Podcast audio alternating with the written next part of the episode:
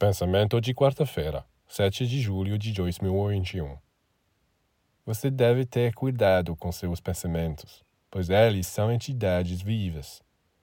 Alguns são como crianças que devem ser alimentadas, lavadas, instruídas. Sem que você saiba, eles se agarram a você, pegam sua força e o esgotam. Outros saem ao mundo para roubar, saquear e arruinar.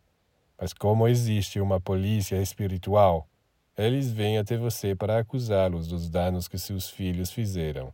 Você é então arrastado diante dos tribunais invisíveis e é condenado a pagar danos. Você tem dores, tristezas, amargura. Agora devemos trabalhar para formar através de nossos pensamentos, através de nossos desejos crianças angélicas, divinas que nos cercarão e nos trarão bênçãos.